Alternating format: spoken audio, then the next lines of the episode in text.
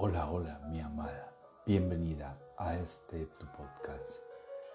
Rayuela, una lectura para mi amada.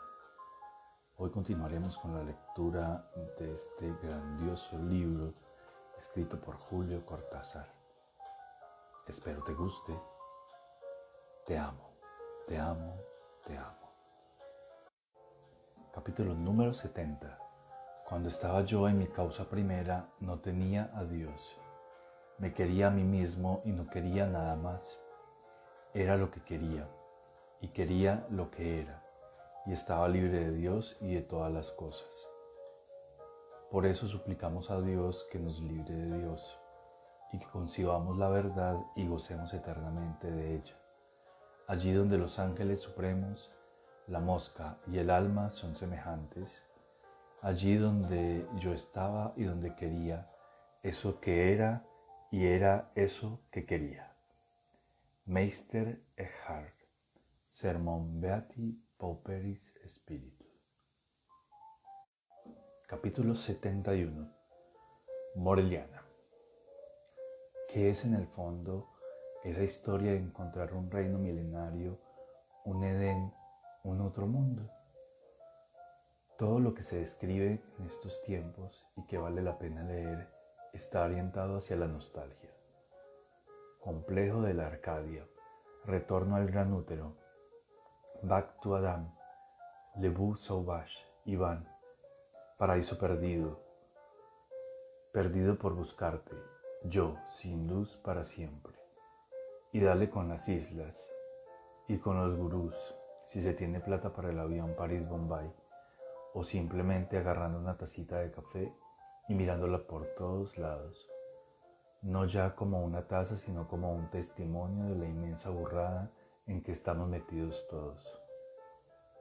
Creer que ese objeto es nada más que una tacita de, de café, cuando el más idiota de los periodistas, encargados de resumirnos los Quanta, Planck y Heisenberg, se mata explicándonos a tres columnas que todo vibra y tiembla y está como un gato a la espera de dar el enorme salto de hidrógeno o de cobalto que nos va a dejar a todos con las patas para arriba.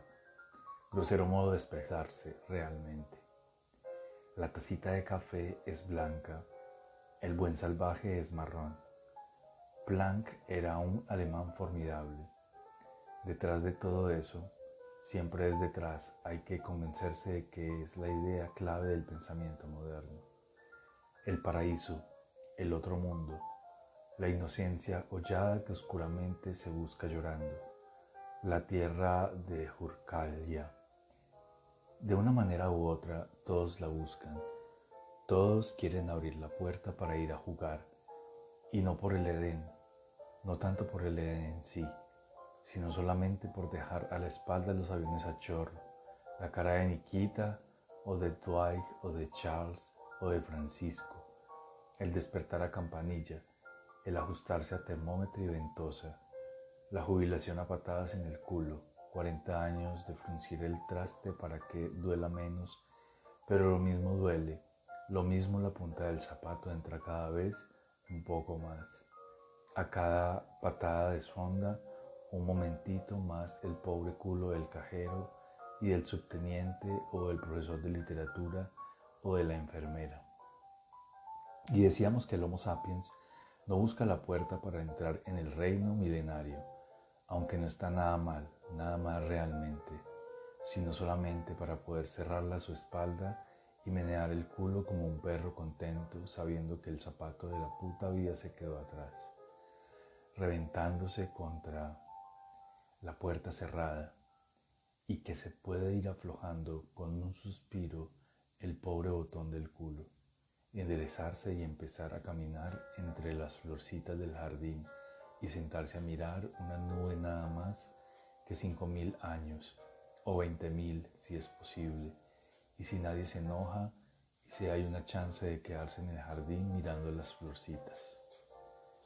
De cuando en cuando, entre la legión de los que andan con el culo a cuatro manos, hay alguno que no solamente quisiera cerrar la puerta para protegerse de las patadas de las tres dimensiones tradicionales, sin contar las que vienen de las categorías del entendimiento, del más podrido principio de razón suficiente y otras pajolerías infinitas, sino que además estos sujetos creen con otros locos que no, están, que no estamos en el mundo, que nuestros gigantes padres nos han mentido, nos han metido en un corso a contramano, del que habrá que salir si no se quiere acabar en una estatua ecuestre o convertido en abuelo ejemplar.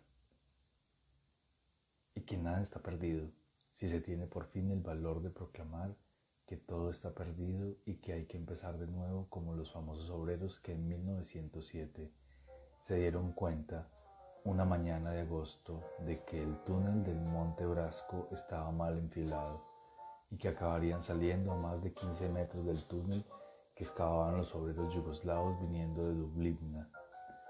¿Qué hicieron los famosos obreros? Los famosos obreros dejaron como estaba su túnel, salieron a la superficie y después de varios días y noches de deliberación en diversas cantinas del Piemonte, empezaron a excavar por su cuenta y riesgo en otra parte del Brasco y siguieron adelante, sin preocuparse de los obreros yugoslavos llegando después de cuatro meses y cinco días a la parte del sur del Dublivna, con no poca sorpresa de un maestro de escuela jubilado que los vio aparecer a la altura del cuarto de baño de su casa. Ejemplo loable que hubieran debido seguir los obreros de Dublivna, aunque preciso reconocer que los famosos obreros no les habían comunicado sus intenciones. En vez de obstinarse en empalmar con un túnel inexistente, como es el caso de tantos poetas asomados con más de medio cuerpo a la ventana de la sala de estar a altas horas de la noche. Y así uno, uno puede reírse y creer que no está hablando en serio, pero sí se está hablando en serio. La risa ella sola ha acabado más túneles útiles que todas las lágrimas de la tierra, aunque mal le sepa a los cocotudos empecinados en creer que Melpomene es más fecunda que Queen. De una vez por todas sería bueno ponernos de desacuerdo en esta materia. Hay quizá una salida, pero esa salida debería ser una entrada. Hay quizá un reino milenario, pero no es escapando de una carga enemiga que se toma por asalto a una fortaleza. Hasta ahora, este siglo se escapa de montones de cosas, busca las puertas y a veces las desfonda. Lo que ocurre después no se sabe. Algunos habrán alcanzado a ver y han perecido, borrados instantáneamente por el gran olvido negro. Otros se han conformado con el escape chico, la casita en las afueras, la especialización literaria o científica, el turismo. Se planifican los escapes, se los tecnologiza, se los arma con el modulor o con la regla de nylon hay imbéciles que siguen creyendo que la borrachera puede ser un método, o la mezcalina, o la homosexualidad, cualquier cosa magnífica o inane en sí, pero estúpidamente exaltada al sistema, a llave del reino. Puede ser que haya otro mundo dentro de este, pero no lo encontraremos recortando su silueta en el tumulto fabuloso de los días y las vidas no lo encontraremos ni en la atrofia ni en la hipertrofia. Ese mundo no existe. Hay que crearlo como el fénix. Ese mundo existe en este, pero como el agua existe en el oxígeno y el hidrógeno, o como en las páginas 78, 457, 3, 271, 688, 75 y 456 del Diccionario de la Academia Española, está lo necesario para escribir un en cierto endecasílabo de Garcilaso. Digamos que el mundo es una figura, hay que leerla. Por leerla entendamos generarla. ¿A quién le importa un diccionario por el diccionario mismo? Si de delicadas alquimias, ósmosis y mezclas de simples surge por fin Beatriz a orillas del río, ¿Cómo no sospechar maravilladamente lo que a su vez podría nacer de ella? Qué inútil tarea la del hombre, peluquero de sí mismo, repitiendo hasta la náusea el recorte quincenal, tendiendo la misma mesa, rehaciendo la misma cosa, comprobando el mismo diario, aplicando los mismos principios a las mismas coyunturas. Puede ser que haya un reino milenario, pero si alguna vez llegamos a él, si somos él, ya no se llamará así. Hasta no quitarle el tiempo, al tiempo su látigo de historia, hasta no acabar con la hinchazón de tantos hasta. Seguiremos tomando la belleza por un fin, la paz por un desideratum, siempre de este lado de la puerta donde en realidad no siempre se está mal, donde mucha gente encuentra una vida satisfactoria, perfumes agradables, buenos sueldos, literatura de alta calidad, sonido estereofónico, ¿y por qué entonces inquietarse si probablemente el mundo es finito? La historia se acerca al punto óptimo, la raza humana sale de la Edad Media para ingresar en la era cibernética. Tout va tres bien, Madame la Marquise, tout va tres bien, tout va tres bien. Por lo, demás hay que ser imbécil, hay que ser poeta, hay que estar en la luna de Valencia para perder más de cinco minutos con estas nostalgias perfectamente liquidables a corto plazo. Cada reunión de gerentes internacionales, de hombres de ciencia, cada nuevo satélite artificial, hormona o reactor atómico aplastan un poco más estas falaces esperanzas. El reino será de material plástico, es un hecho, y no que el mundo haya de convertirse en una pesadilla orwelliana o huxleyiana. Será mucho peor, será un mundo delicioso a la medida de sus habitantes, sin ningún mosquito, sin ningún analfabeto, con gallinas de enorme tamaño y probablemente 18 patas, exquisitas todas ellas, con cuartos de baño telecomandados, aguas de distintos colores según el día de la semana, una delicada atención del Servicio Nacional de Higiene. Con televisión en cada cuarto, por ejemplo, grandes paisajes tropicales para los habitantes de Reykjavik, vistas de iglús para los de La Habana, compensaciones sutiles que conformarán todas las rebeldías, etc. Y es, decir, un mundo satisfactorio para gentes razonables. Y quedará en el alguien uno solo que no sea razonable. En algún rincón, un vestigio de reino olvidado, en alguna muerte violenta, el castigo por haberse acordado del reino, en alguna risa, en alguna lágrima, la sobrevivencia del reino, en el fondo, no parece que el hombre acabe por matar al hombre. Se le va a escapar, le va a agarrar el timón de la máquina electrónica, del cohete sideral, le va a hacer una zancadilla y después que le echan un galgo. Se puede matar todo menos la nostalgia del reino. La llevamos en el color de los ojos, en cada amor en todo lo que profundamente atormenta y desata y engaña. Wishful thinking, quizá, pero esa es otra definición posible del bípedo implume.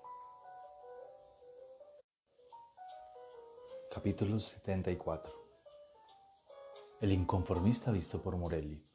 En una nota sujeta con un alfiler de gancho a una cuenta de lavandería aceptación del guijarro y de beta del centauro, de lo puro por anodino a lo puro por desmesura.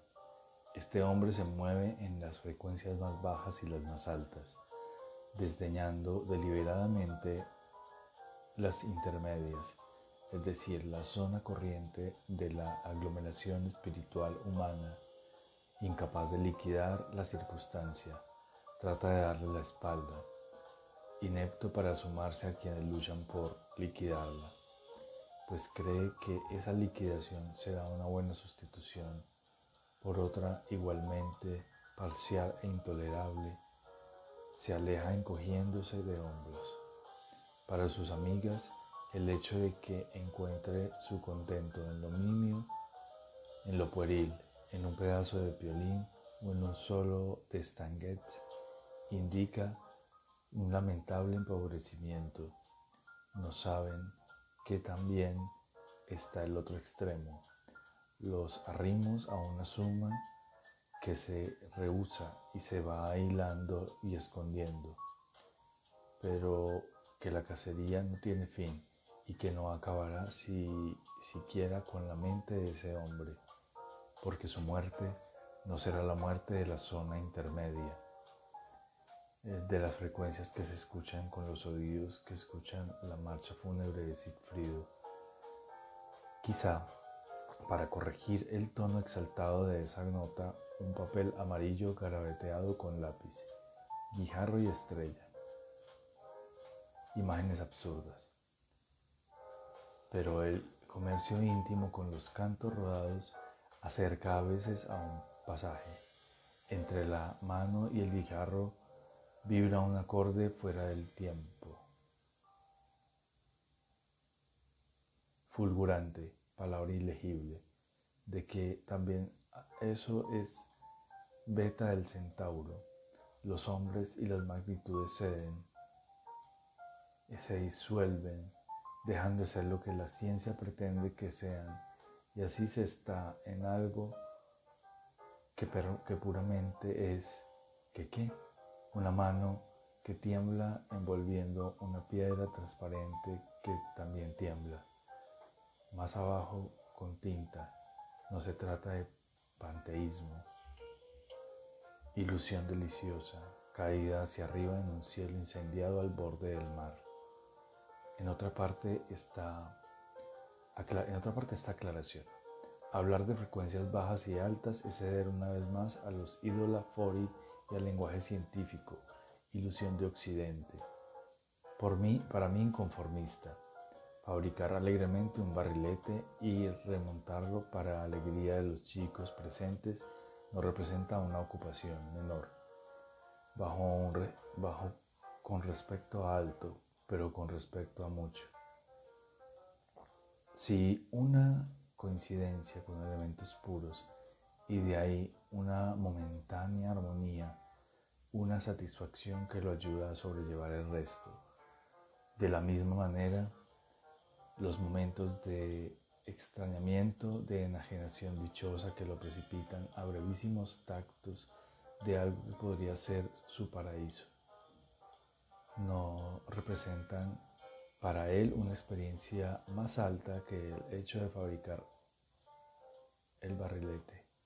Es como un fin, pero no por encima o más allá, y tampoco es un fin entendido temporalmente o una accesión en la que culmina un proceso de despojamiento enriquecedor.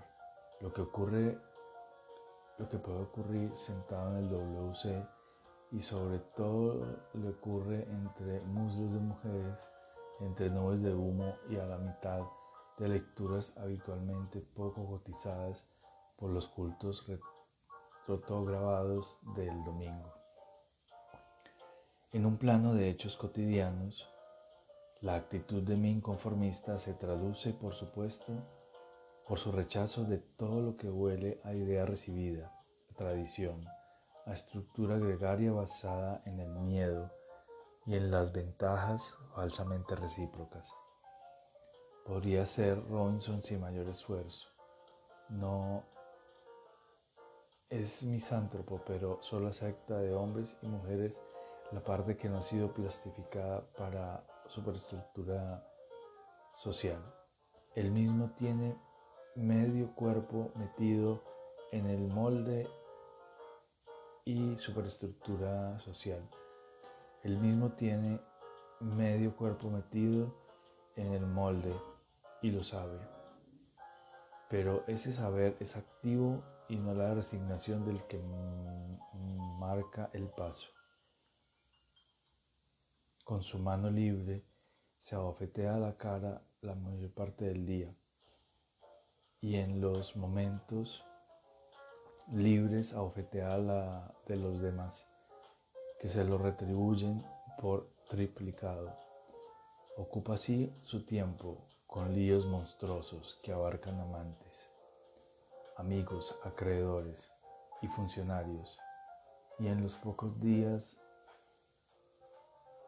en los pocos ratos que le quedan libres, hace de su libertad un uso que asombra a los demás y que acaba siempre en pequeñas catástrofes irrisorias, a la medida de él y de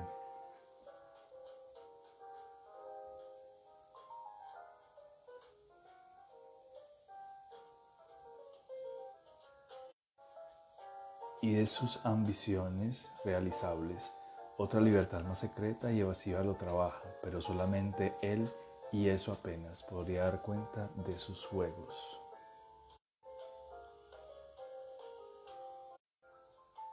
Capítulo 40 Se dio cuenta de que la vuelta era realmente la ida en más de un sentido. Yo vegetaba con la pobre y anegada que Crepten en una pieza de hotel frente a la pensión Sobrales, donde estaban los travelers. Les iba muy bien, que Crepten estaba encantada. Llevaba unos mates impecables y aunque hacía pésimamente el amor y la pasta asciuta, tenía otras eh, relevantes cualidades domésticas. Y lo demás y, lo, le dejaba todo el tiempo necesario para pensar en lo de la ida y la vuelta. Problema que lo preocupaba en los intervalos de un corretaje de cortes de gabardina. Al principio Traveler le había criticado su manía de encontrarlo todo mal en Buenos Aires, de tratar a la ciudad de puta corsetada, pero Oliveira les explicó a él y a Talita que en esas críticas había una cantidad tal de amor que solamente dos tarados como ellos podían malentender sus denuestos. Acabaron por darse cuenta de que tenía razón, que Oliveira no podía reconciliarse hipócritamente eh, con Buenos Aires y que ahora estaba mucho más lejos del país que cuando andaba por Europa. Solo las cosas simples y un poco viejas lo hacían sonreír. El mate, los discos de, de Caro, a veces el puerto por la tarde, las tres andaba mucho por la ciudad, aprovechando que Kreplin trabajaba en una tienda. Y Traveler espiaba a Oliveira, en Oliveira los signos del pacto ciudadano, abandonando en tal tanto el terreno con enormes cantidades de cerveza. Pero Talita era más intransigente, característica propia de la indiferencia, y exigía adhesiones a corto plazo. La pintura de Clorindo Testa, por ejemplo, o las películas de Torre Nilsson, se armaban terribles discusiones sobre Bioy Casares, David Viñas, el padre Castellani, Manauta y la política del YPF.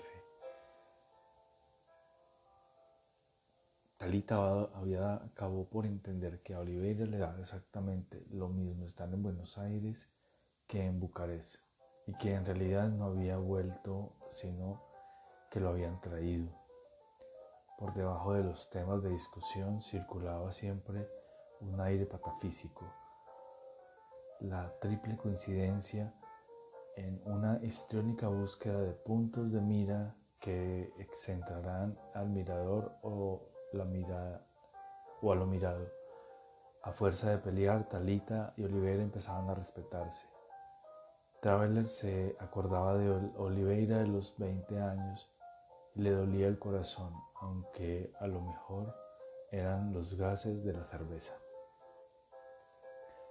Lo que a vos ocurre es, que no sos un poeta, decía Traveler. No sentís como nosotros a la ciudad como una enorme panza que oscila lentamente bajo el cielo. Una, araña enormísima con las patas en San Vicente, en Bursaco, en Sarandí, en el Palomar y las otras metidas en el agua, pobre bestia, con lo sucio que es este río. Horacio es una perfección. Lo compadeció Talita que ya había agarrado confianza. El tábano sobre el noble el noble caballo, debías aprender de nosotros, que somos unos porteños humildes y sin embargo Sabemos quién es Pierre Mandiargus. Y por las calles, decía Traveler, entornando los ojos, pasan chicas de ojos dulces y caritas donde el amor con leche y el radio del mundo han ido dejando como un talco de amable tontería. Sin contar las mujeres emancipadas e intelectuales que trabajan en los circos, declaró modestamente Talita, y los especialistas en, en folclore canyengue como un servidor. Haceme acordar en casa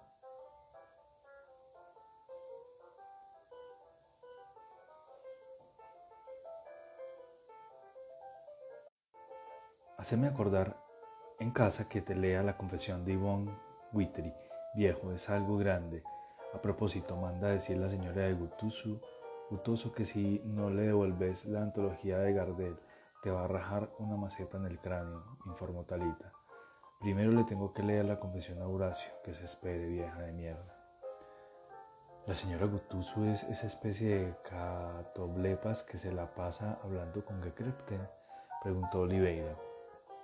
Sí, esta semana les toca ser amigas. Ya vas a ver dentro de unos días nuestro barrio es así. Plateado por la luna, dijo Oliveira. Es mucho mejor que tu Saint Germain d'Express, dijo Talita. Por supuesto, dijo Oliveira mirándola, tal vez entornando un poco los ojos y esa manera de pronunciar el francés, esa manera, y si él entrecerraba los ojos, farmacéutica lástima. Como les encantaba jugar con las palabras Inventaron esos días los juegos en el cementerio, abriendo por ejemplo el de Julio Casares en la página 58 y jugando con la aluya, el amago, el alieto, el aloque, el amés, el arambel, el arbullista, el arca y la bajarina. En el fondo se, quedaba, se quedaban un poco tristes pensando en posibilidades malogradas por el carácter argentino y el paso implacable del tiempo. A propósito, Farmacéutica Travel insistía en que se trataba del gentilicio de una nación sumamente merovingia, y entre él y Oliveira le dedicaron a Talita un poema épico en el que las hordas farmacéuticas invadían Cataluña, sembrando el terror, la piperina y el eleboro, la nación farmacéutica. de ingentes caballos, meditación en la estepa farmacéutica, oh emperatriz de los farmacéuticos, ten piedad de los afofados, de los afrontilados, de los agalvanados y los afarados que se afufan. Y aquí termina este episodio de Rayuela, una lectura para mi amada. Espero te haya gustado. Hasta la próxima. Te amo, te amo, te amo, te amo, te amo.